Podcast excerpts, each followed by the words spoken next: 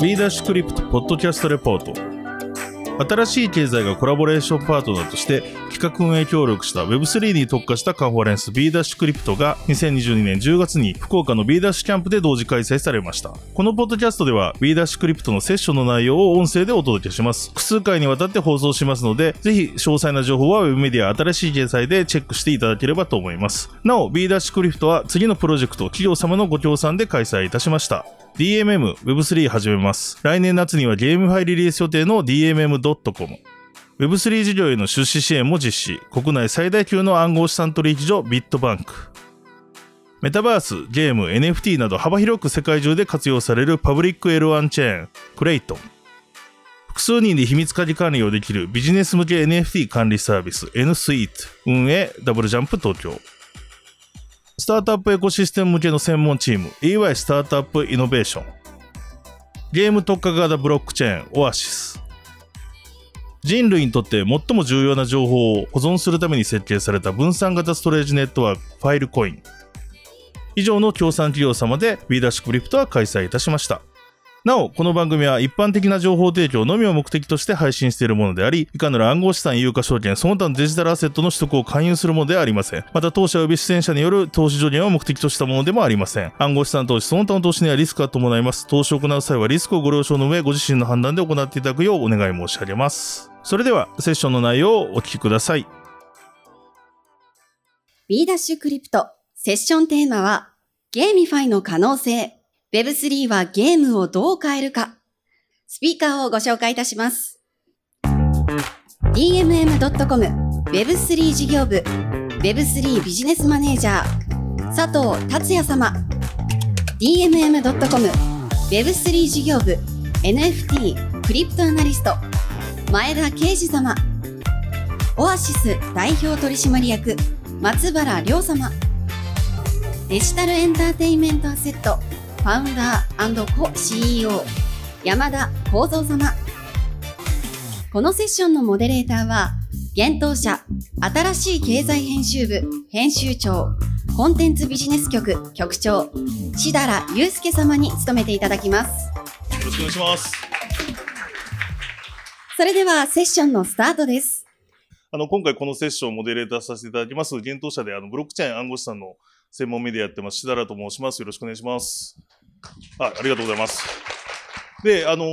ちょっとこう実質、まあ、あの、実は前回の B ダッシュキャンプって札幌にあったんですけど、その時そのクリプト Web3 に関するセッションが大体4つぐらいでした。で、その前の実は B ダッシュキャンプの福岡は、えっ、と、セッション、クリプトのセッションが2つ。だこう徐々に今増えてってる状況で、まさに今回実はセッション10個とピッチが2コマみたいな、12個みたいになっているので、まさにまあ、あの冒頭の話にも渡辺さんの話もありましたけど、まあ Web3 っていうの盛り上がってきてる状況ではあるので、今回の B ダッシュでも本当にそこをメインテーマで、この、この、ここと隣でですね、あの今日から始まります。まあ実質これがね、オープニングセッションみたいな形になるので、皆さんぜひともあの聞いていただければと思ってます。はい。では、あの、早速なんですけれども、ちょっと、あの、各社さんに、あの、自己紹介も兼ねまして、まず佐藤さんの方からですね、あの、自己紹介と簡単にあの、サービスの紹介はいをいただければと思います。よろしくお願いいたします。あの、DMM の Web3 事業部というところから来ました佐藤と申します。えっと、我々ですね、まだ出来たての事業部、あの、今月、今年の5月にできた事業部なんですけれども、そちらで、まあ、Web3 の事業をこれから、まあ、立ち上げていこうと、そういうフェーズなんですね。で、今回、あの、こういった場を持たせていただいて、まだサービス出してもいない我々がっていうところもあるんですけれども、あの、経験豊かな先輩方のお話も伺いながら、私自身もこう勉強できたらいいかなと思ってますんで、あの、今日ちょっとそういった形で、あの、我々がやりたいことばかり伝えるような場ではなくてですね、あの、広く現状のゲームファイについてのお話ですとか、もしくは課題ですとか、といったところを中心に、あの、お話できたらいいかなと思ってます。本日よろしくお願いいたします。で、あれですかね、DMM としてっていうう、ね。さっきのキャ今、プションはいはいはい。あ、もう一回映してくれましたかね。はいありがとうございます。あの、目指すものっていうところで書いてる通りですね、あの、基本的には独自のトークン発行して経済圏作っていこうみたいな、あの、構想を持っておりますと。うんただまあ、そこを支えるのは、あの、コンテンツでしたり、サービスでしたり、そういった価値を提供できるものなんじゃないかなと、あの、考えてまして、なので、そのトークン出すことが目的というよりかはですね、そこのさらに先でどういった価値提供できるかっていうところを、まあ、非常に真摯にこう考えていくべきかなと思ってまして、まあ、その具体例みたいなところが、あの、ポチのところでいくつか並んでるっていうふうに、あの、ご認識いただけるといいのかなと思ってます。で、まだまだ、あの、構想の段階ですんで、ここに上がってるものが、すべて従前に準備できていて、あの、スケジューリングしてるみたいなところまでまだ至ってない段階ですんで、あの、こういう構想があるんだねっていうぐらいで、ちょっとこう、生温かく見ていただけるとありがたいかなと 思ってる次第です。本日よろしくお願いいたしお願います。します。ありがとうございます。じゃあ、前田さんの方も自己紹介で、もし補足があれば、この事業とかについて。そうですね。あの、こんな顔ですけど、前田と申します。結構突っ込まれることが多いんで、あの、覚えていただければなと思ってます。えっと、Web3 では、あの、クリプトアナリスト、あの、長らく、あの、取り、暗号資産の交換業の方で、あの、トレーダー、ディーラーをやらせていただいてまして、で、トークンをやっぱその出すだけじゃなくて、うん。まあ、トークンを出した後どうしていくか、何よりそのやっぱ価値をある程度その抑えるっていうのは難しいですし、何より、あの、まあ、自分たちもトークンを発行した後、一部売ったりとかするんですけど、まあ、はいはい。そのあたりを、あの、プロのディーラーがどうやってやってきたかっていう、なるほど。大きい金額がやっぱその市場の流動性がないので、まあ、そういったそのところを DMM ではやっていきたいなと思ってますので、ぜひお楽しみいただければなと思っております。こんな感じでよろしいはい、ですか？ありがとうございはます。よろしくお願いします。はい。じゃあ、ちょっと続きまして、はいあの、オアシスの松原さんの方から自己紹介とサービスの紹介を。はい、えっと、オアシスの代表の松原と申します。えっあと、れ、メガネかけてましたっけ、さっき。あ、かけてましたよ。本当ですか？あ、ごめんなさい。これ。まあ、あと、まあ、プロフィールがね、すいません余 NFT だ計なこと言ってなんですけど、ちょっと見た目がコロコロ、髪の色も変わるんで、NFT にさせていただいてます。えっと、オアシスは、えっと、ゲーム用の、まあ、ブロックチェーン、えーを開発してます。もともと、こう、チームとしては、2018年ぐらいから、まあ、マイクリプトヒーローズっていうゲームを開発してるチームで、そこの経験からもうこのゲーム用のブロックチェーンが必要だというところで、まあちょっと DeFi が流行ったあたりからちょっと使えなくなってきてですね、はいはい。あの、まあ、ゲーム用が欲しいよねっていうことで、えっ、と、まあ、あの、構想が始まって、うんえー作っておりますと。えっ、と、まだローンチはしてないんですけど、もうそろそろ、えっ、と、ローンチする予定でございます。はい。えーで、そのゲーム開発経験者によるそうですね、もともとブロックチェーンゲーム作ってたし、うん Web2 のゲームも作ってた、えっ、と、まあ、会社、あの人たちによるブロックチェーンですと。はい。で、あの、投資家にもですね、DMM さんにも入っていただいてですね、はい、えっと、DMM さんも、えー含め、えー様々な世界中の、えーゲーム会社さんとパートナーシップを組ませていただきまして、えっと、3ヶ月ぐらい前かな、20 million の資金調達も海、うん。主に海外からさせていただきました。で、えっと、今回から変わるのは、えっと、高速でもう無料で、もうあんまりブロックチェーンであることを意識しないぐらいの UX をもう提供しようと思ってます。やっぱりゲームには、まあ、トランザクションたくさん発生するんで、もう数分待つとか、ガス代って何とか、はいそういうのも全然かんあの感じさせてはいけないと思ってるので、そこを目指しております。で、それを支えるのが、まあ、あの、まあ、にダブルレイヤーって言ってるんですけど、うんまあ、そういった構造になってます。はい。ありがとうございます。ありがとうございます。はいじゃあ続いて、あの、DA の山田さんの方から。はい。はいえー、私は DA 社というシンガポールの会社でございまして、プレイマイニングという、えー、NFT ゲームのプラットフォームをやっております。で、えー一応、今、皆さんがご存知のプレイトゥワン、えーゲームで遊ぶと、えーお金に換えられるトークンがそのまま手に入るという形。こちらを、えー2020年の5月、えー最世界最初に始めたというふうに言っております。あの、異論がある方は言ってきていただいて看板を 下ろしますので。はい。えー現状ですね、え3つのゲームが、えーローンチしておりまして、えー今年中に5個、えー来年中には9個以上というような形になる予定になってまして、えー今、えーユーザーは世界100カ国から、えー登録ベースに250万人を、えー超えてきているというところです。我々が発行する、えーディープコイン、えーこちら日本の方でも取り扱いされておりますけれども、えーっと、10月14日現在ですね、すいません、資料を作った日の、えー形ですが、コインマーケットキャップベースで、えープレイトゥアーンのカテゴリーですね、えーで19位、えーで、我々の、えーゲーム、えー主にジョブトライブスというカードバトルゲームですけれども、もう2年、えー4ヶ月、5ヶ月運営しておりまして、えーこれタップレーダーさんの、えーゲームの全体カテゴリーで、えー世界10位ぐらいにいるということですね。で、えー直前の決算期、えー売上70億円、利益29億円ということで、えー非常に、えー今、えー頑張ってるというようなところで、はい、えーゲームファイ業界を、えー DMM 様、オア様とも一緒に盛り上げていきたいなと思っているところでございます。ありがとうございます。ちょっと今のご説明で僕の方から少しだけいろいろとご質問したいんですけど、可能な範囲で。まず DMM さんなんですけど、はい。これちょっと、あここに書いてないことは言えないのかもしれないんですけど、いやいやいや。大体なんか、今ゲームでどんなゲームを作ってて、いつぐらい遊んだりできるのかなって、はいはいはいそのぐらい、あたりってどうなんでしょそうですね。まあ、あの、ゲームだけをやろうっていうことではもともとないので、はいはいうんあの、その他も考えてはいるんですけれども、まあ、具体的にゲームで言いますと、今一つ開発進めてるものがありまうして、はいはいはい。で、ちょうど今日ですね、10時にあのプレスリリースも出させていただいたんですけれども、あの、クリプトゲームズ様と一緒にですね、うん。あの、今開発着手しておりまして、最初はですね、あの、我々 DMM ゲームスっていうところで、だいたい年間800億ぐらい売上規模があるような、ゲームのプラットフォーム事業と、あとゲームのパブリッシングっていうのをやってまして、で、そこで培ったノウハウとかアセットを活かした、まあ、タイトルを作っていこうみたいな考え方で、あの、開発進めようっていうのが当初の考えだったんですね。当初って春、春頃です、ね。はいはいはい。で、あの、最近、あの、優秀な、こう、開発者とか集まってきて、一緒に、こう、ゲーム開発見てますと、はいだんだん、こう、風呂敷が広がってきてですね。あの、当初の、ちょっと、ブロックチェーン化しようかみたいな軽いノリから、ガチでなんか、そもそも Web3 というか、どちらかというと Web2 的なゲームを軸にしつつ、いかにこう Web3 にアジャストできるかみたいなことで、風呂敷広げまくってるものを今作ってるっていう。感じですね。うんうんうん。で、ジャンルとしてはですね、あの、PVE とか PVP っていったようなものがある、うんうんうん。あの、対戦ものって思っていただければいいんですけれどおも、ー。まあそこまでプレイヤースキル求めるものではなくて、どっちかというと戦略性とかですね、そういったところを求めるようなものを今、あの、取り組んでいるというところで、この風呂敷どこまで広がるのかをちょっと悩んでまだ広げてる途中ってことですよね。はい。で、今日、あの、山田さんとかお話伺いながら、こう、畳み方を学びたいっていうなるほど。ほ本当に思ってるっていう。そういうことた畳人。まあそうですね。すいません。ありがとうございます。あの、ゆ畳みます。僕も手伝います。はい。本当ですか？大丈夫です。いや、本当になんかあれなんですよね。Web3 を経験者がつ入って作るわけではないので、そのインゲーム、うんインゲームのところは。そうですね。そうするとなんかどうしても、あの、過去のうまくいった事例とか、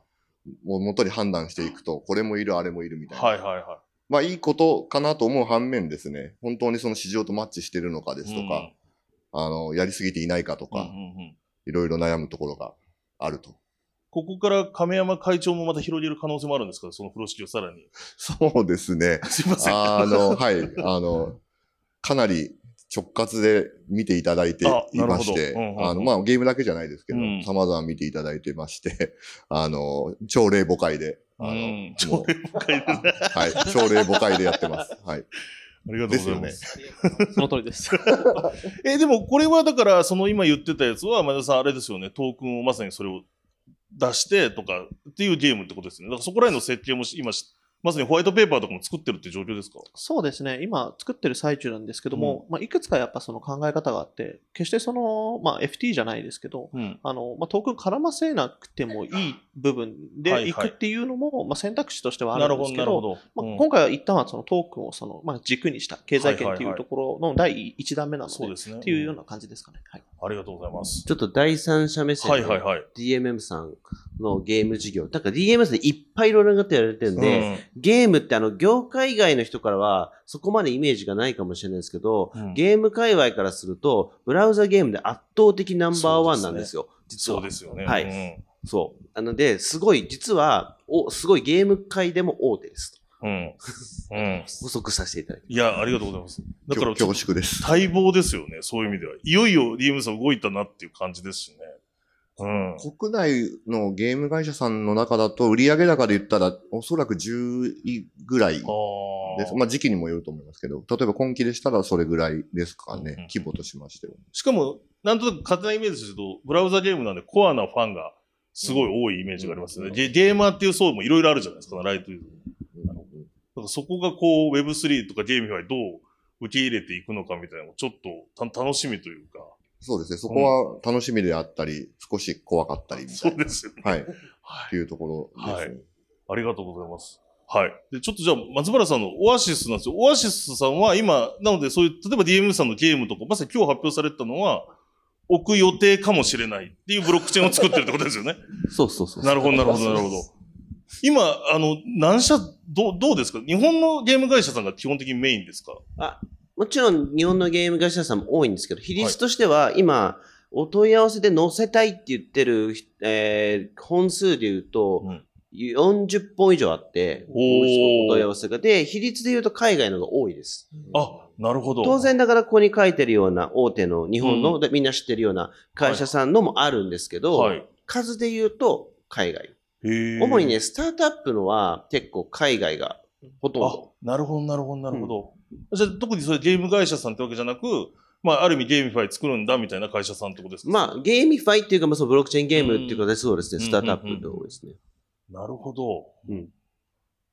あの、第一弾ゲームみたいなのはいつぐらいに出るもんなんですか？これ言えない、言える、言えなかったら言ねえない。ね、年内には、おあのお必ず、はい、えっとね、10本は出します。10本？はい。もうだいぶ年末ですけどね。もうだいぶ年末ですよ。はい。長袖です。かなり計画してます。10本。はい。わあ、すごいまあ。既存の、いあの、マイグレーションも含めてですはいはいはいはいはいはい。なるほど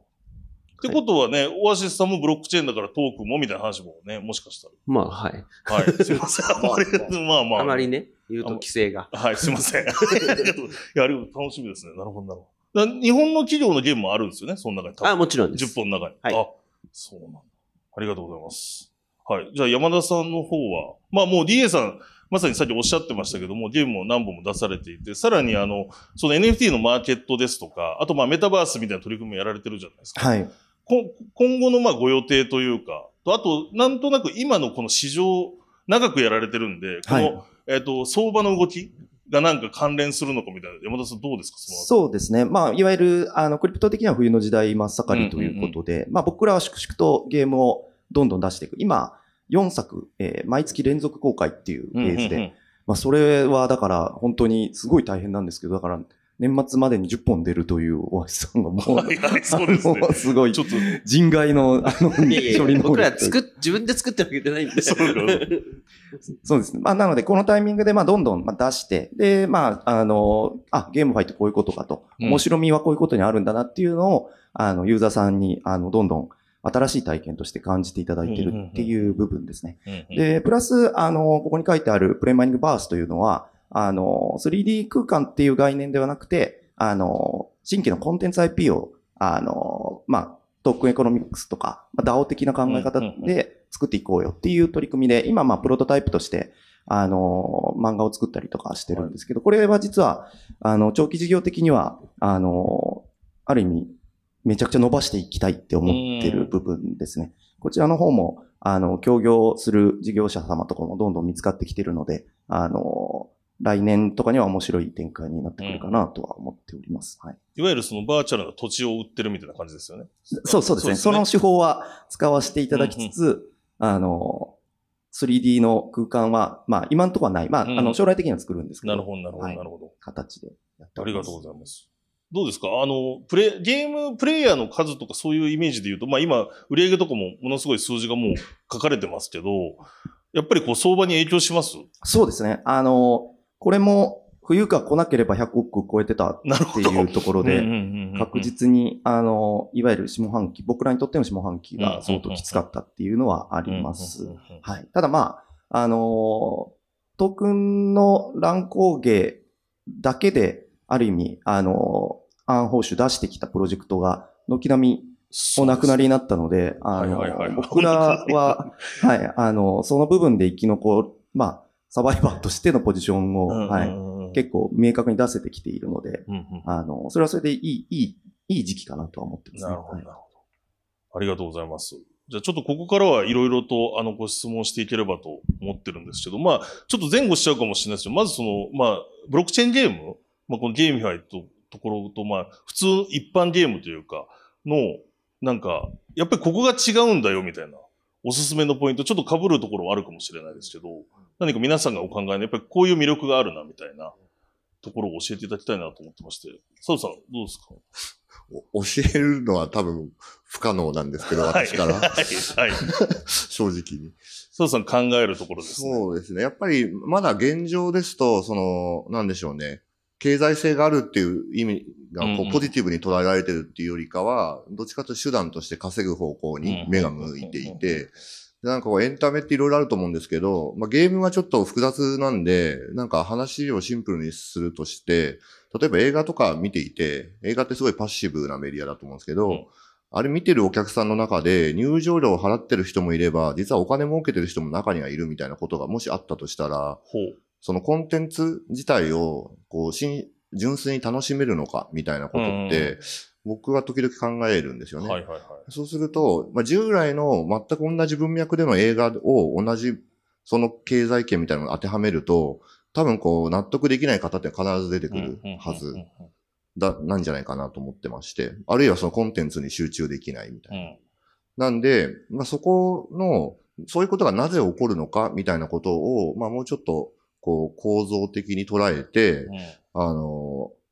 まあ、面白さが大事になるよねっていうのはよく言われてると思うんですけど、それも従来のゲームの面白さをただひたすら真摯に追求するだけでは、あの、さっき言ったような、あの、矛盾というか、うんうんあの、食べ合わせの悪さみたいなのがあるかなと思ってますんで、うんそこを一体何なのかみたいなところを、まあ、いくつか仮説持ってトライしていくみたいなことをやるべきなんじゃないかな、みたいなことは、なんかぼんやりとうん。、抽象的な話にしちゃいましたけど、いやいやいや。ぼんやり思ってる。差し込んであれですけど、はい映画のメタファーは本当僕もよく使っていてうん、あの、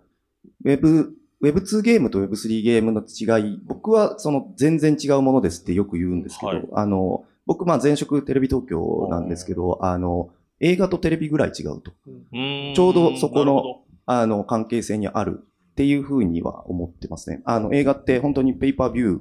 じゃないですか。で、テレビや YouTube は基本的にはあのフリーミアム広告モデルなんですけど、動画っていう同じものを取り扱ってるけど、経済圏どうなったっていうことでそれがこれから起きること。ですねお金が、プレイする人が払う経済圏のサイズと、払わない経済圏のサイズ。ん何度も歴史的に皆さん知ってるんですけど、直感的には金、その人からもらってる方が納得感あるんですけど、うんでも、テレビや YouTube は映画の経済圏よりはるかに大きなものに成長したなんか同じことがきっと起きるっていうふうに思ってます。なるほど。つまり、ブロックチェーンゲームがテレビっぽくなるってことですね。そうですね既存のゲームが、まあ、行ってみる映画と一緒で、おっしゃる通りですカ。セット買ってやるゲーム。なるほど、なるほど、なるほど。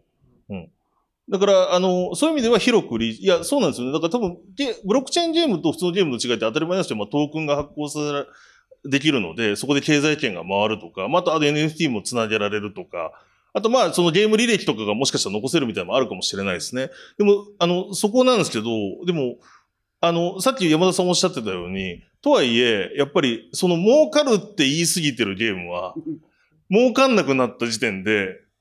いなくなっちゃうじゃないですか、人が。だからやっぱりゲームの面白さみたいなのも大切になるんですけど、でもじゃあゲームの面白さだけ追求すると、儲かるいらないよね、みたいなわけ。だからそこのなんかバランスというかブレンド感がめちゃくちゃ難しいし、もしかしたらその設計とかもなんかそういうとこすごく大事なのかなと思ってるんですけど、そこ、松村さんどう、どうですか？そのど最適なっていう答えは出ないと思うんですけど。えっとみんな最近言ってるのは、はい。まあ、今までってトークンの価値にずっと依存してきたわけですけど、えっ、と、とにかく、えっ、と、その、トークンとか NFT とか、そのゲーム内のアセットの価格と供給のバランスをし頑張ってし続けるみたいな。うんうんうんまあ、すごい、なんか、これすごくセントライズドなんですけど、実は。はいはいはい。まああの。中央銀行うんみたいな。うんで、コンテンツクリエーションって、すごいセントライズなものなんで、しょうがないと思ってるんですよ。はいあの、本とかの会社にいるんでうんまさにそうですね。で、ただし、データそのものは、えっ、と、パブリックな場所にあって担保されている。だこの、うんうんこれが大事だと思っていますとはい。うんで、なるほど。うん。だからそこが違うところで、Web2 ゲームとの違いで言うと、うん結構ガチャが流行って、ガチャを、はいはまあ、いっぱい回してほしいんですけど、はいはいはいこれは、えっと、イン、ゲームのキャラのインフレをゆなだらかにするのが Web2 ゲームだったんですよ。ほうほうほうほうほう。で、なるほど Web3 は、じゃなくて、中央銀行のように、供給、需要と供給をうまく、いかにバラン、市場を見ながらバランスさせるかみたいな、うんうんそこの設計が大きく変わってくるよねっていう話をみんなしてます。なるほど。だからどちらかというと、まあ初期の設定も大事ですけど、うんその後の金融政策、まあ言い方ちょっとあれかもしれないですけど、はいが大事になってくるってことですよね。そうです。よく国家運営とかいうふうな言い方しますね。あまあのそうかはい。コンテンツっていう、まあ、世界をうまく、まあ、国民、ユーザーさんに対して需要と供給のバランスを取りながら、まあ、最終的にはコンテンツが、あの、ある、まあ、存在意義というか、の、まあ、面白さっていうのを、まあ、その国の中で最大化していくっていう。ああ、面白いな。そうか。だからまさにそこで前田さんのトレーダーのところとかそういうところが DMM さんも生きてくるところですか？そうですね。なので、あの、黒田総裁みたいに、中金の総裁になる気持ちって、すごい辛いなって。そうですよね。本当にその需要と供給、しかもずっと KPI を見てなきゃいけないっていうことうんうんうんとう、ん。あと、まあ、24時間365日止まらない止まんない市場なので、ね。うんはい。まあ、今最近、まあ、ブロックチェーン止めるとかいろいろ発生してますけど、まあ、それもちょっと、まあ、あの、どうするんだろうとかっていう、まあ、い確かに。いろんな発生してるので、ただうん。KPI、何を KPI とするかっていうのは相当、あの、設計したりと、あと、実際運用して、始めてから、あの、そう、なんか事前に想定したものと、やっぱ、こんな、なんか、もっと売れると思ったのに、全然市場でさばけないじゃないかとかって、いろんなのが発生すると思うので、そね。そこはちょっといろいろお話を伺いながら、あの、うん。仮説を立ててやっていきたいなと考えています。確かに。だから初めの設計とか多分書くんでしょうけど、それよりも実は動かしてみたらっていうのは多分あるでしょうし、まあ、それ、さっきの国の例えすごいわかりやすいですけど、いきなり国民2倍になったら大変ですよね。いや、そうなんですよ。それでもそういうことがゲームって起こるじゃないですか。になんかテレビで紹介されてバーンってユーザー増えるみたいな。山田さん、そこら辺はやっぱチェック、あの常にそこに合わせてきたんですか、今まで。そうですね。業界で言うと、あの、皆さんご存知の Axie Infinity、それから STEPN が我々の、まあ、先輩であり師匠なわけなんですけども、いずれもやはり、あの、誰にとっても幸せだったはずのトークン価値の急激な上昇っていうものが。結果として、まあ、いわば国というか文化圏を破壊したっていううん。側面がある。まあ、いろんなな分析をされてると思うんですけども、じゃあどうすればよかったのかっていうと、結局のところ、コンテンツ世界の文化のその成熟度合いをしっかり KPI とって見ながら、適切なあの成長をしないと、日本で言うと移民をむちゃくちゃに入れてはいはい治安とか、そう、そういうがことですよね。悪くなってダメな国になるみたいな、んそういう感じですね。なので文化圏を国として守らないといけないっていうのは、一つ、あの、ゲームファイの運営として、はい、ある部分ですね。じゃあ結構それはまあ、秘密かもしれないですけど、内部にそれをもう担当してがっつりやってる人たちが何人もいるみたいな感じなんですかね？そうですね大体ブ。ロックチェーンゲーム会社さんって。もう、あの、かっこよくそこを統括する人がいればいいんですけど、はい今のところは各メンバーのリテラシー、それが、いわゆる、あの、普通の事業がビジネス側のプロデューサーもそし、ゲーム作るプロデューサーも、一人一人がその辺が、あの、リテラシー上がっていかないと今のところは無理なんですよね。まあ、あの、将来的には、あの、自動化された、あの、ね、あうんの、答え出してくれる機械みたいなのがうん出てくるんでしょうけど、はい。いや、すごいな、それは。あともう一つはい決定的な違いがあって、はい。トークン発行するんで、うん今までゲーム作りで PL 見とけばよかったんですけど、はい BS まで見なきゃいけないんですよ。なるほどね。ここはね、すごい違いだと思います。確かに。めちゃめちゃホットで、今までずっと頑張って PL 作ってきたんですね。うん。で、ある時から、これ BS も同時に見ないと、全く、まあ全くとは言わないですけど、あとなんかその、コンテンツのプロデューサーの方も、こう PL 上うまくいくように差配するだけが目的じゃなくなってくるみたいなところがあるので、結局、その事業体として何を目的にするかですとかうん、今何を目的にすべきフェーズなのかみたいなことによっても変わってくるっていうところで、あの、あ BS ってなんだっけ？みたいな感じなんですよ、ゲーム作ってる。メンバーからすると。多分初めての経験うんなんかそうですよね。衛星放送かな？みたいな。いや、本当に、本当にそんななんですよ。なんで、開発のクリエイターの、なんかある種のリ金融リテラシーみたいなものってう、ん。もともとそんなものなかったはずで、うん。あの、ちょっと極端に、ねちょっと極端に言ってますけど、うん。ある方はいらっしゃると思うんですけど、うん。基本的にはちょっと少なかったと思ってうんて、そこを急になんかこう、知ってるかのように、こう、か、会話がされてきて、で、お前も分かってるよな、みたいな雰囲気が出てくるみたいな、なんか非常に苦痛に感じながら、あの、日々過ごしていて、最近やっとなんか、あの、少し分かってきたみたいな。うん。結構社内での金融勉強会みたいなことをなるほど、やなるほど、っていてなるほど、なるほど。で今までそのやっぱ関わってこなかった人たちがすごい熱心に、あの、まうんあ、聞いていただけて、かなり今ハイレベルな話まで、あの、もういろんな事例を聞かせていただいたりとかまあ他のトークがこうだったとか、なるほど、なる仮想。通貨の歴史からずっとやってたよ。ははい。でもこれってあれなんですよね。ソーシャルゲーム出てきた時に、はいその作り手のそのバックグラウンドや層が一気に変わったのとすごい似てあ。ますよね。なるほど、なるほど、なるほど。いわゆるコンソールゲームだけの世界からるソーシャルに来た時に、いわゆるマーケターとかデータ分析の人が入ってきて今のゲーム業界できてると思うんですけど、そこに Web3 ゲームになると、金融の人たちがうん入ってきて、新しいチームを創設する。うん。今の、あの、世界21兆円、まあ、円安でどんどん数字変わっていくんですけど、まあ、うん20 22兆円とか、そのマーケットって分、ちょうどコンソール系が半分で、ソーシャル系が半分にちょうど半分になってる。つまり地層のように新しい世代が、まあ、倍増する形でゲーム業界のマーケットを作ってきた。これだから、Web3 のゲームっていうのはちょうどそういう新しい層のプロデューサーと事業体がもう一層こう上に来るうんみたいなイメージでいますね。なので、なるほど。もうすぐ30兆円なんじゃないかなって思うんうんうんうんですよ。10兆円、10兆円。はいはいはいはい。はいなるほど。それがどこで起こるのかっていうのはすごい関心があってですね、それってやっぱり一個のキラーゲームみたいなことなんですかね。そのパズドラ流れ、パズドラパズドラみたいなことですよね。そのおっしゃる通りで、僕らは、なのでプラットフォーム戦略、まあ、大橋さんもまさにそうですが、あの、ダウンサイドよりアップサイドの夢の方がはるかに大きい。あの、パズドラ、モンストがそうですけれども、もうワンタイトルが世界を変えることを皆さん知っているので、まあ、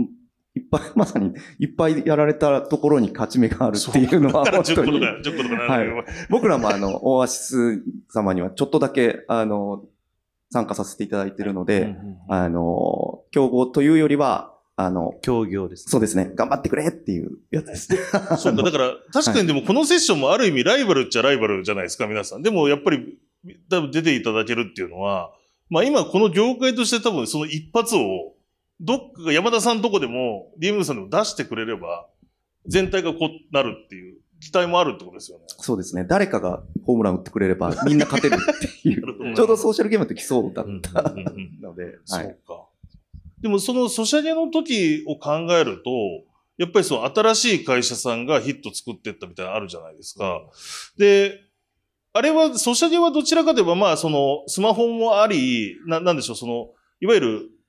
その、端末がいらないというか、中でできるようになったっていう状況の進化もあったと思うんですよね。それまでは、その、家でカセット入れなきゃダメ、カセットって古いですけど、すいません。あの、あのロムみたいな入れなきゃいけなゲームが、あ、ここでできんじゃんっていう。まあ、その前にもちろん、あの、モバイルゲームも、あの、ガラケーゲームもあるんですけど、そういうなんか、なんでしょう、ハード面のなんか変とかとも相まった気がするんですよ。で、一方、今ってもうスマホでゲームやるみたいな状況の中で言うと、確かに新しいフェーズになってくるんですけど、すでに今ゲームできる環境っていうのはもうめっちゃあるみたいな。まあ PC も含めてめっちゃある、ブラウザも含めてあるって中で、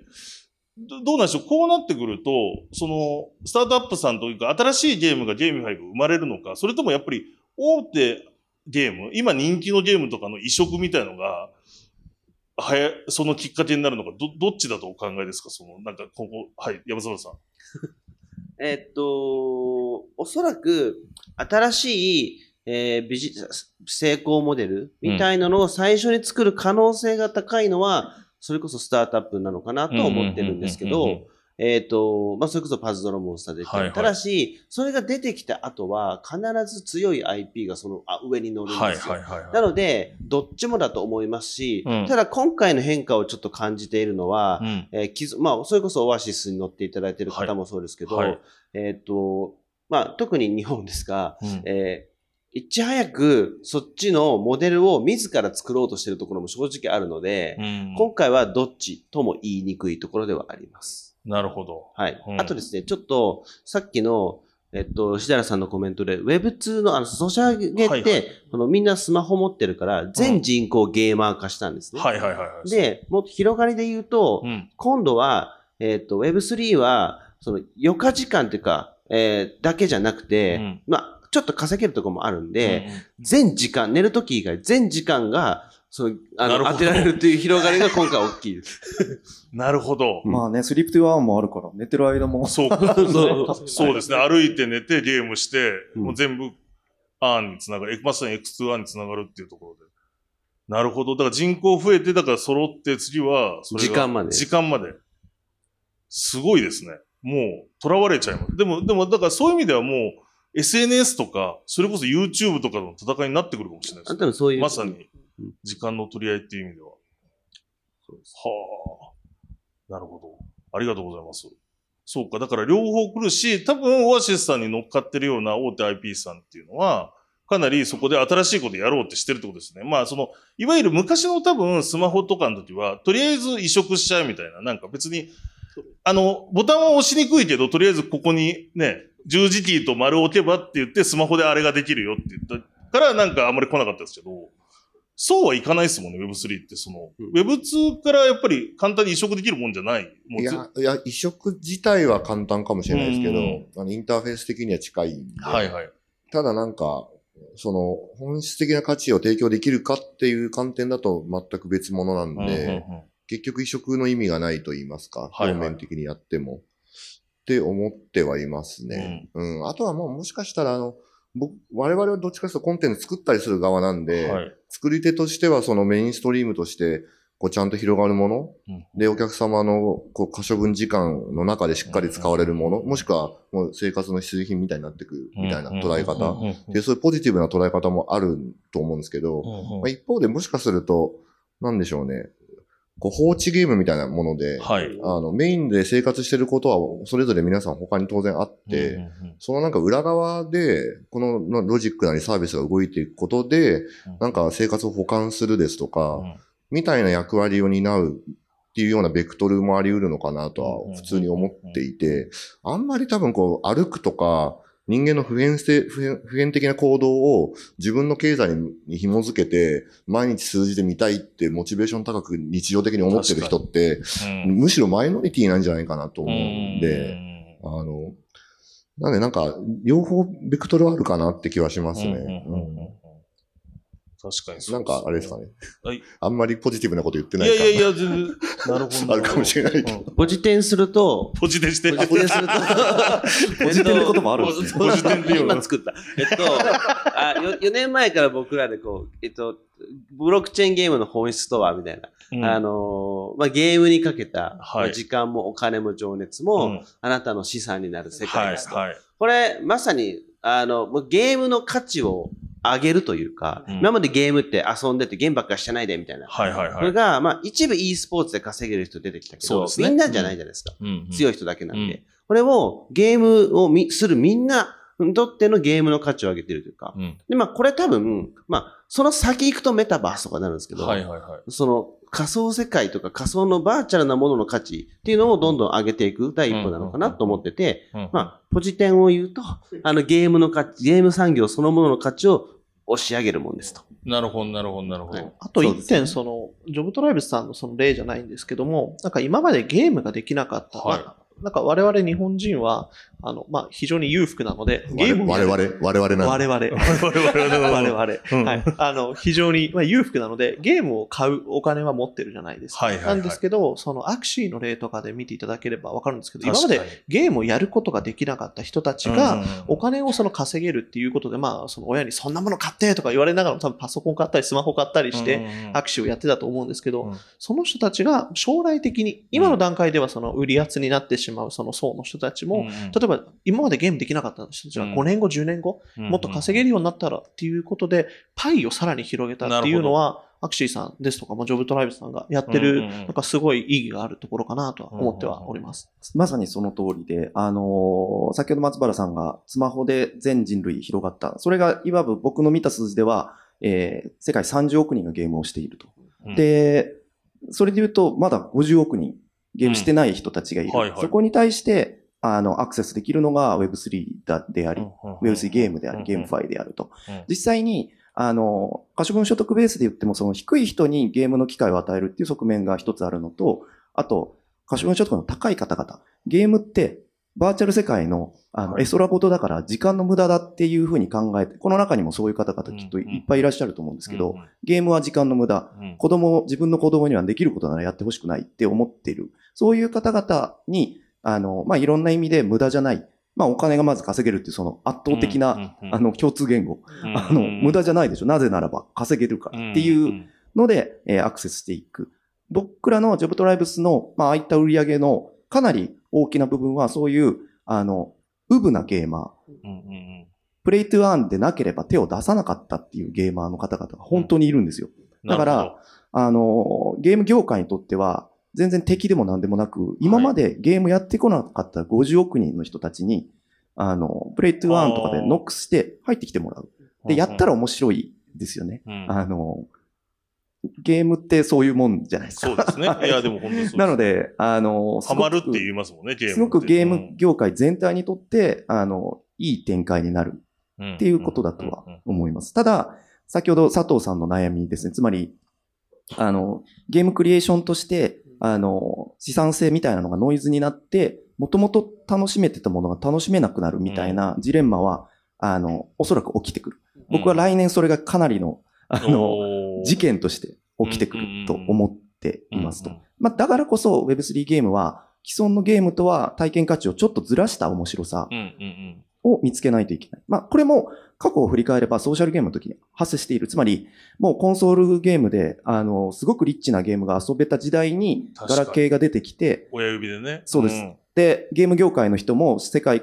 的にもあんなおもちゃというか、まあおもちゃなんですけど、で、の、罵られてましたが、結局、その、あの、人と人とのつながりとか、うんまあ、承認欲求とか、うんあ新しい体験価値が発生して、うんマーケットどうなったかというと、まあ、もう、うんもう綺麗に倍になった。うんうんだから、同じことがきっと起きると思うんです。そこをだからずらすのが結構難しくて、社内でも大手ゲーム会社さんから入ってきてくださったゲームプロデューサーと僕は大体喧嘩になる。その、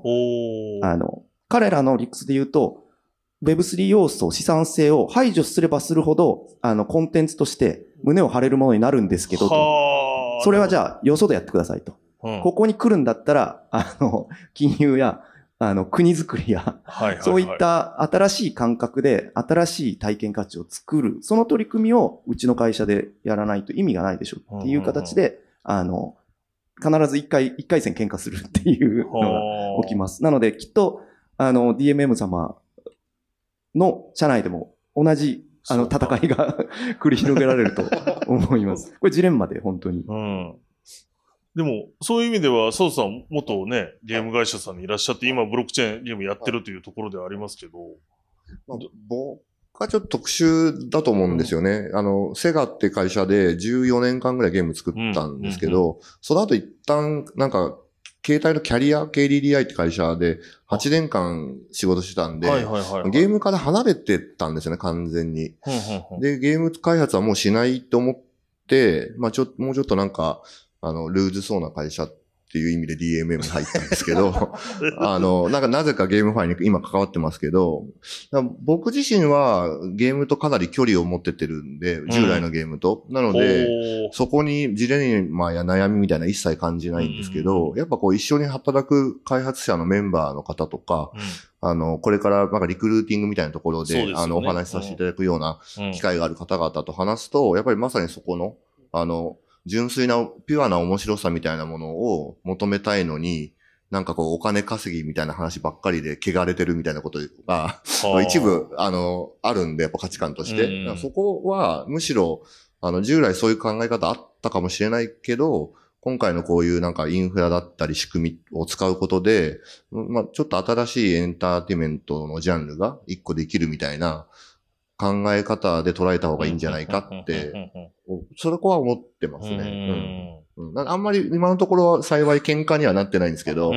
でももう時間の問題かもしれないですね。はい。でも、とはいえあれですよね、ゲーム会社さんから、だから今ちょっと、ちょっとどういう人が集まってくるのかなっていうところ聞きたいんですけど、このブロックチェーンゲーム業界に、から転職してくる人とかもいるわけですよね。やっぱりそこは、あの、どどうなんですかね？どう、そどうですか？そ、そ、そう、じ人材どこで見つけてきてるのかぜひちょっと話したい。はい、あの、いわゆる、あの、あれですね、あの、ビ、あの、リクルートのサービスで来る人もい言えますし、はいはいはい。具体的な社名で言うと、もう外にも出してるんで、バンダイナムコさんとか、うん。まあ、キャリアで言うと、あ、そうですね、DMM さんもいらっしゃいますね。はい。あ、そうなんですね。はい。えーっと、そうですね。グリーさんとか、うん。もういろんな経験してきた方々が、あの、悪戦苦闘ししつつ、今の、うんあの、まあ、今手手つけてるんで言うと10個ぐらいのタイトルをそれぞれ作ってるっていうような状態どどっちなんですかね？ソシャゲに疲れ果てて、たどり着いてるのか。そっちが多い、多いですね。そうなんですね。あの、ダブルジャンプっていう会社はいはいはいはいと一緒に作ってる。うん。ソシャゲに疲れ果てて、まあもともとモブキャストっていうとこ、とこで、まあ僕もグミって会社にいました。はいはい。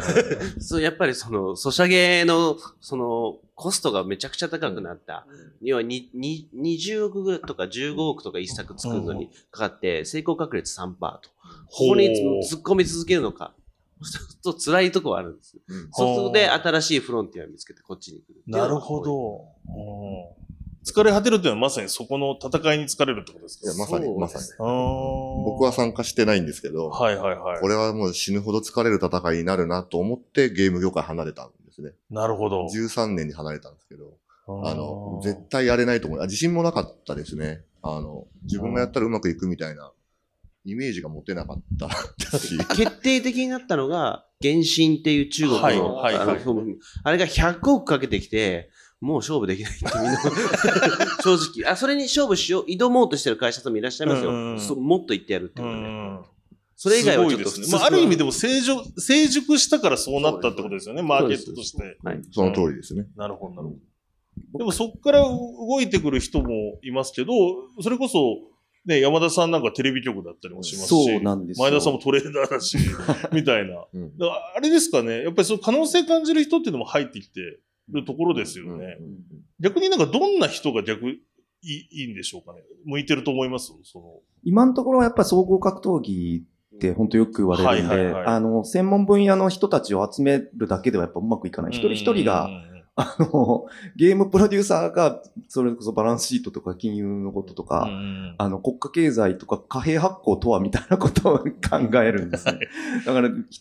本当にあの、いろんなことを、あの、結構器用に、あの、うん手掛けられる人っていうのは向いてます。現状は。うんもうちょっと成熟してくれば、そこのスペシャリストみたいな形になるんでしょうけど、はい。。逆にそのゲームの知識よりもそうそういう方があった。両方ですかね、やっぱり。ゲームの知識がない状態で、その今、初めていろいろ勉強させていただいてるんですけど、はいはいまあ、金融の知識だけに偏って、ただゲームってユーザーとしてなんとなくイメージしてるのが多分皆さんあると思うんですけどそやった、ことはありますもんね、ゲームなんかは。で作ると、あそういう手順があるんだ、そういう目線があるんだっていうのはもう日々勉強にはなるので、で、あの、想像以上にしっかりした工程を踏んでゲームって作られていくんだなっていうのが、結構金融システムって硬いんですよ。で、障害あったらやっぱお金かかるので、うん。で、それをまあ怖い金融庁にその報告しなきゃいけないので、だからその気持ちでちょっと作ってるものと、本当同じレベルか、むしろもう少し、あの、観点が、あの、感性としてこれはいいとか、で、逆に最終的にそのリリースする人が厳しいと、リリースを最終日で止めちゃう、そういうケースも全然あるっていうのを伺ってますので、なんかその視点の違いは、すごい毎日勉強になると思います。あと、やらしい話ですけど、ただ人をこう集めるには、なんかギャギャランティーというか、そ そのあたりって、業界的にどうなんでしょう？ブロックチェーン、ゲーム業界って。エンジニアさんはもうべらぼうに高いっあ、なるほど。ていう、べらぼうに高いというか、まあ需要が高くて、そこに対して経験豊かな方がまだなかなかいらっしゃらないっていうで。それは、ゲームもわかるブロックチェーンエンジニアってことですか？まあまあゲームエンジニアも含めまあ理想はそっちになりますけど、まあそのバックエンドとフロント両方見れるみたいな、あの、要はいろんなプログラマーさんいらっしゃった時にリード取れるようなうん方が、あの、まだまだ、こう、聡明期なのでうん、人も少ないですうんし、そこをどうやって、まあ確保するっていうのは本当に難しいんうんで、確保よりかはどっちかっていうと、いかにその分担しながらそこの機能を担えるか複数人で、。みたいなことは現実的には考えてますけど、まあそこは一番難易度高くて、ギャランティーも高くなるところ、あうん報酬が高くなるところ。多分おそらくゲーム業界ってそんなに給料高くなかったんですけど、ほうほう。正直ブロックチェーンになって海外めちゃくちゃ高いので、で、日本のあのゲーム会社のエンジニアの人めちゃくちゃ優秀なんですね。すごいトランザクション、あの、あの、ひあのサバかなきゃいけないし、はいはい。フロントの UI、UX もものすごくうん考えうん。なんで、そういう人たちが、あ日本も特にそういう人材いっぱいいるんですけど、うん。もしこれに英語ができたら、うん。あの、すぐ3000万とかの年収になりますね。うんなるほど、はい。なるほど。海外標準世界的にも足りてないんですね、まだこの分野っていうのは。であ、そして、えっと、ゲームが、大手ゲーム会社って、あ、そん、がある会社、国って少ないんですけど、はい。アメリカとかヨーロッパってそんなにまだせ積極的じゃないんで、はいはい。人材どこにのも眠かってってるかと、韓国とか日本ぐらいしかないんですよ。うんなんで、多分こあの、日本はものすごいそういう人材が眠ってます。ただ、英語問題がありますけど。なるほど。うーん。そうですね。だからもう各社さんすごい採用は今強化してるってことですよね、そういう意味では。うんありがとうございます。いや、もうめっちゃ苦労してましてめっち。ゃ苦労してた。あの、名刺の他に、あの、リクルート専用の QR を吸った紙を持ち歩いてるぐらいでして、もしね、だからご興味あれば、あのあの、こいや、のほんい後でも皆いやさんぜひ受け取ってください。や、本当にそうなんですよ 声。かけていただければ。で、まあ、あ、の、山田さんの DA 社さんと、こうなんかもしかしたら一緒にイベントとかやって、こう人をなんか、こう交流していただく場をまず作って、で、リクルートにつなげていけないかとか、確かになんか本当にそういうな草の根活動みたいなうんことも含めて、あの、うん。やっていかないといけないなって思ってますね。うん。その取引所とかで働いていると、仮想通貨で働くってネガティブな印象をその親御さんからいただいたりとか、はい。あと、まあ、リアルな話ですけど、あの、はい、結婚破棄とかも発生したりとかっていうのが 婚約破棄が正確に。は、はい。ははい。い、あの、まあ、痛い目を私も見てますし、うん。あの、やっぱ仮想通貨怖いよねっていうのが日本だとまだちょっと一部やっぱ残ってるのが、うん。やっぱハッキングされてるっていうところが、その印象に残ってる方が多いので、まあ友達に仮想通貨やってるって言ったら一歩引かれますし、そうですね。大丈夫かまあなみたいな。そう。え変なやつもいますからね、仮想通貨やってる。まあ、本当に。うんなんですけど、本当に今フロンティアなんでっていうのを頑張って、あの、ご一緒に皆さんでちょっと、うんあの、怖くない業界だよということで、第一歩目を踏んでほしいなと思って一生懸命ツイッターや いろんな SNS を 利用しております。ありがとうございます。でもそここそ DMM さんとかオアシスさんのおかげで、あの、変わってくるなと、急激に。うん確かに確かにはい。来年は本当にいい時代になるなと思ってますね。ポジテンというか、うんポジティブな展開を予測すると。はい。でもそれで言うと、まあその採用とまた別軸で言うと、まあ松原さんとか本当いろんな会社と交渉されてますけど、そういう、今この B ダッシュにいるような、あの、スタートアップさんも含めて、なんかいろんな企業さんとコラボって積極的にやっていきたい感じなんですか？ブロックチェーンゲームの会社さんってまあもちろんです例えば IP を持ってるところとかもあると思うんですよね。スタートアップに限らず。うん、そこら辺ってどういうなんか今アプローチしていってるんですか？声かけ、かけてるのかかかってくるのか、なんかそのあたりって。そうですね。えっと、まあ僕は海外にいるってのもあるんですけど、はいはい。まあ、かかってくるよりは、かけに行ってます。はい。まあ、やっぱりこう、難しいので、そう、はい。僕たちはただゲームが作りたいだけなのにっていう。なんかもう法律も会計もなんすべてやんなきゃいけないとか。そこが難しすぎるんで、うんえっと、まあな、まあ、ご相談みたいなのも来ますし、こっちから、あの、ちょっとその、なんか、なんとかさし、えーさしてくださいというはいはいはい感。じで言ってます。なるほど。うん。なんか DM さんもいそういう意味ではいろいろやってるんいや、ですか？そうですね。まあ、まさに、あの、今日もプレスリリース出させていただいたようにですね、あの、我々だけで作ろうみたいな気持ちでやってなくてですね、あの、ブロックチェーン技術のところもそうですし、あとインゲームというんですかね、ゲームの中身の部分、もしくはゲーム以外のコンテンツや企画もそうなんですけど、基本的には協業させていただいて、うん。その会社様が持っている技術ですとか、うんうん。もしくはこう得意な領域っていうものを活かしていただいて、我々と一緒にビジネスできないかって基本的に考えてますんで、なので、あの、ぜひこういう場でも、あの、うん。うん EMM と一緒に仕事したら、じまあ、事業拡大できるかもみたいになんか夢を持っていただける方いらっしゃったらですね、ぜひ一緒にご相談して、協業とかしていきたいなと思ってますので、そこはもう、あの、ビジネスモデルとしてはそこがメインになるかなと思ってやってますんで、ぜひともお願いしたくっていうところはありますし、あと、あの、まあ、オアシスさんですとか、DA 社様とも何かこう、積極的に、ラライバルみたいな感覚は私は全く持ってないんで、うんあの、まだ始まってもいませんし、あの、なんで、そういった意味でも広く協業して一緒にやっていきたいっていう気持ちがあります、ね。うん。でも確かに、例えばオアオアシスさんを押す、押すとかそういう意味ではないですけど、オアシスさんでいろんなゲームが、例えば各社さんができてくれば、そこの横移動もできるってことですね。そのトークンだったりが、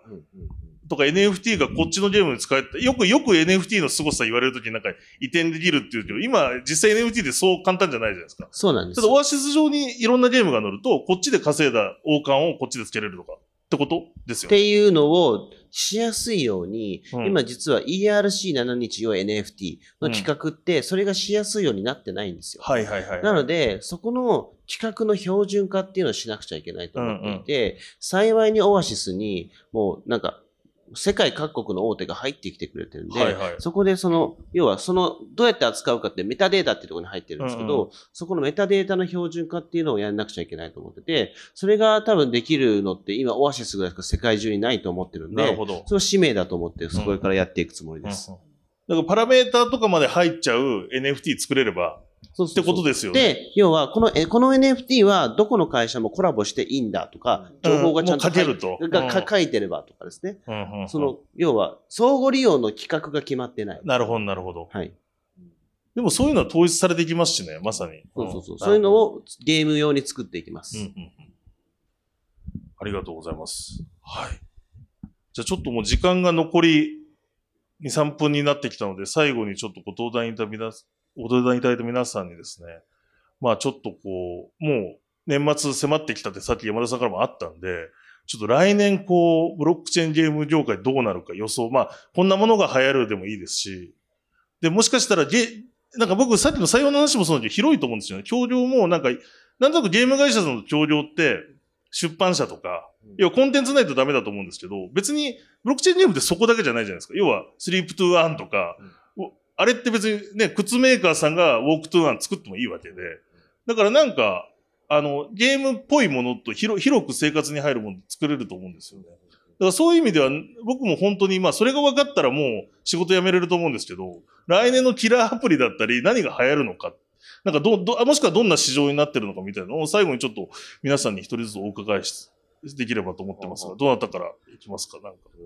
山田さんから、はい。はい。じゃあ、ぼ僕らは本当に、あの、まだゲームやってない50億人の皆さんに、うん。新しい体験価値っていうのを作ってお届けしていくっていうので、マーケットを、あの、既存の大手ゲーム会社さんのアプローチとはちょっと違う形でやっていくので、まあ、これがどうなるか。えー具体的に言うと、いいことするの気持ちいいよねっていう、ちょっと寄付マーケットみたいな。あこれがちょうど世界40兆円あるんでゲームのマーケットの倍。ーほうここにアクセスしてお金を取ってくるっていうのをちょっと僕らなりにやってみようかなっていうのがあります。来年中には。そして、、もう一つは、あの、ゲームを通した、えー社会貢献で、そこのお金を、うんうんえー ESG の、あの、お金を持ってとか、くる。ギルドとかも含めてそういうことですよね。今日はちょっと話せなかったですそういうことによって、あの、ペーパープレイではない、遊んでる人からお金取らなくても十分に成立するっていう経済圏をちょっと作ってみようというような形ですね。はい。はい。ありがとうございます。じゃあ、じゃあ、順番にさん。まずはまず来年、すいきなり1月ぐらいから、はいまっとうな進化が起こると思ってて、ほう。えっ、と、とにかく、まっとうな需要、要はゲームが面白いからやりたいとか、俺うん NFT キャラ欲しいとか、うん。こういったゲームがえみんな作っていて、このベアマーケットなんて出すの控えてたんですけど、ど。聞いてる限りどんどん出てきますと。なので、まず、ちゃんとした、っていうか楽しくてっていうゲームが出てくるんですけど、ただし、さっき言ったようなジレンマがあるので、うんそことの葛藤が始まり、うんでさらにブロックチェーンならではってなんだっけみたいなのをゲーム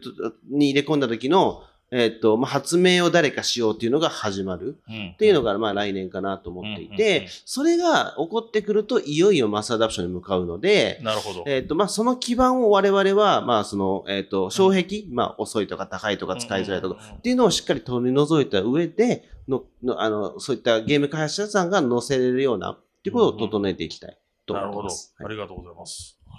前田さんどうですか？えっと、暗号資産がその今、まあ価格が大きく、まあ最高値をつけてから落ちているので、まあ結構今持ってる方、NFT の価格とかイーサの価格辛い方も多分多くいらっしゃると思ってるんですね。で、それが、まあ投資家目線で言うと、大体1年経つと若干和らぐんですね。はいはい。なので再投資をするっていうことで、で、うんこれが2018年、2019年、まあ日本はあんまりブロックチェーン投資する会社がすごい少なくて、逆に海外はその時に仕込んだのがアクシーにそのつながったりですとか、あの、その第一歩、リスクをふ、まあ、投資をするってことはリスクなので、第一歩を踏み出す海外の人たちが前回はブロックチェーンのその創業期にいくつか当たってます。。なので、今回のこの暗号資産がふ下がってるからっていう、まあ、社内ではやっぱ暗号資産下がってるじゃないかっていろいろ言われる、あの、ケースが、あの、まあ、うるさい人いると思うんですけど、第一歩を踏まないと、世界は広がらないので、ぜひその怖がらずに、なんか一緒に一歩目を踏んでいただければなっていうのをすごい感じてます。もう来年多分もう結構出ますね。あの、今回海外のそのイベントに行ったら、相当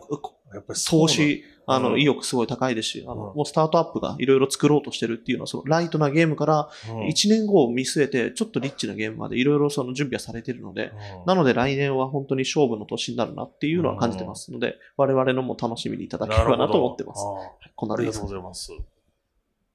そうそう。あの、そうですね、時間も結構迫ってますので、まあ、ぼ僕らとしてはまずちゃんと土俵に立つっていうことにつきますね。うん。で真摯にや取り組んで、土俵に立たせていただくっていうところが一番自分たちにとっては大事なポイント。うんでも市場感みたいなところは僕自身はわからないところがありますんで、まあむしろ、なんかこう、ちょっと自分たちが予想してる他の領域から出てくるようなサービスですとか、さっきおっしゃってたような。生活に紐づくようなものですとか、そういったものをちょっとウォッチして、まあ、ゲーム以外の領域も、あの、含めて、あの、盛り上げていきたいなと思っております。確かに DMs は何でもやってるみたいな。そうなんです。なんですよ。なんかで繋がるかもしれないですよね。そうなんですよ。ゲームはきっかけに過ぎないみたいな。なるほど、なるほど。ありがとうございます。すいません。ちょっと、あの、もっとお話をお伺いしたいと時間になってしまったので。でもなんか、本当に口を揃えてですね、実はこれ裏でも教えてくんないんですけど、来年すごいことになるってみんな言ってるんですよね。あの、でも、ちょっと主義があって言えないんですよ、みたいな話ばっかりを僕も、あの、取材とかしてると常に聞くので、本当にいよいよちょっと、ね、今年はまあ、ある意味、去年今年で NFT がドーンとなんかこう、賛否両論も含めて広がって、でも Web3 を牽引したって年になりましたけど、もしかしたら本当に来年のトレンドがこの GameFi になるかもしれないなっていう、ちょっと予感も今日お話しして感じましたので、皆さんもぜひともですね、あの、ご興味ある方、あの、各サービスチェックいただきたいですし、まあゲームも、あの、皆さんもね、多分無料で遊べるものとかが、あの、初めはそれでできるものが各社さん出してるので、ちょっとやったことないよっていう方はやっていただければと思います。はい。それでは今日は、あの、ありがとうございました。登壇者の方に拍手をお願いします。ありがとうございましたありがとうございました